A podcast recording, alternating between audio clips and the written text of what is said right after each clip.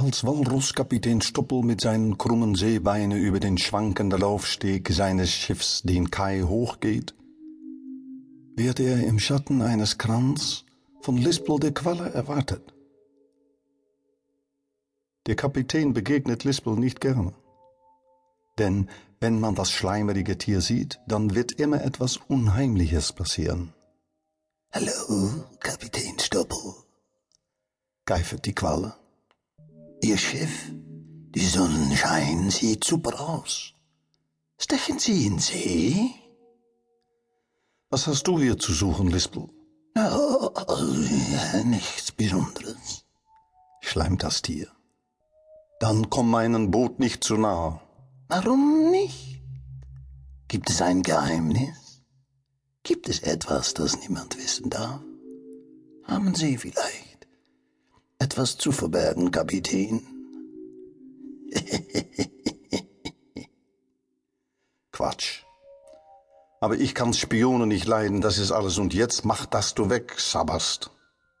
Kapitän, flüstert die Qualle. Nichts ist so wertvoll wie eine geheime Information. Sie haben doch auch Internet.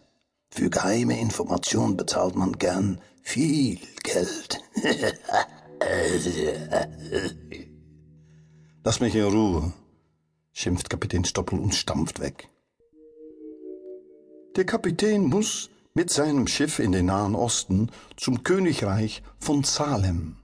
Der größte Teil seiner Fracht besteht aus wasserländischer Butter, Käse und Eiern. Es werden auch ein paar Passagiere an Bord sein.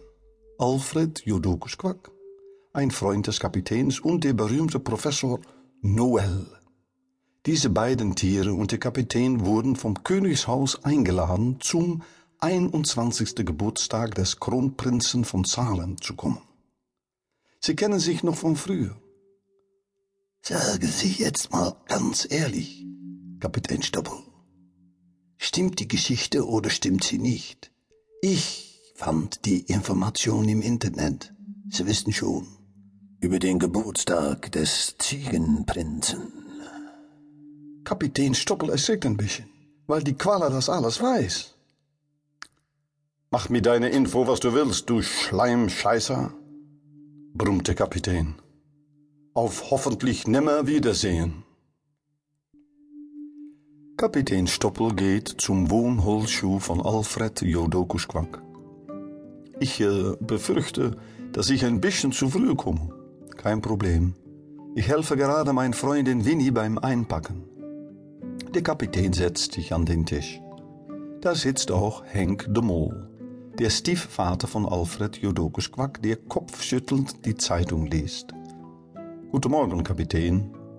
Ich lese gerade, dass zwischen den Ziegen und den Schafen gekämpft wird an der Grenze zwischen Salem und Jeru. Ich hoffe nicht, dass da wieder ein Krieg kommt.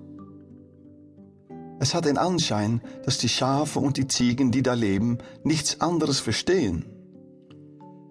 Der eine hat recht, der andere auch. Der Journalist, der den Artikel geschrieben hat, meint, dieses Problem könnte nur Gott lösen. Fragt sich nur, welcher Gott? Auch darüber streiten sich die Schafe und die Ziegen. Die Schafe meinen, Gott wäre ein Schaf und die Ziegen meinen, Gott wäre ein Ziege und so weiter und so fort. Es ist traurig, Kapitän. Ja, es ist traurig, Henk de. Das ist echt toll, Winnie, sagt Kapitän Stoppel, während er kurz darauf noch einmal Kartoffeln an Bord bringt. Danke, Kapitän. Nehmen Sie so viel, wie Sie wollen. Alfred Jodokus Quack hat keinen Hunger. Er macht sich Sorgen. Warum hängt Lispel nur immer in der Nähe der Sonnenschein herum? Ich trau ihr nicht, sagt er zum Kapitän. Keine Ahnung, Alfred. Keine Ahnung, sagt der Kapitän mit vollem Mund. Jemand muss ihr das gesagt haben.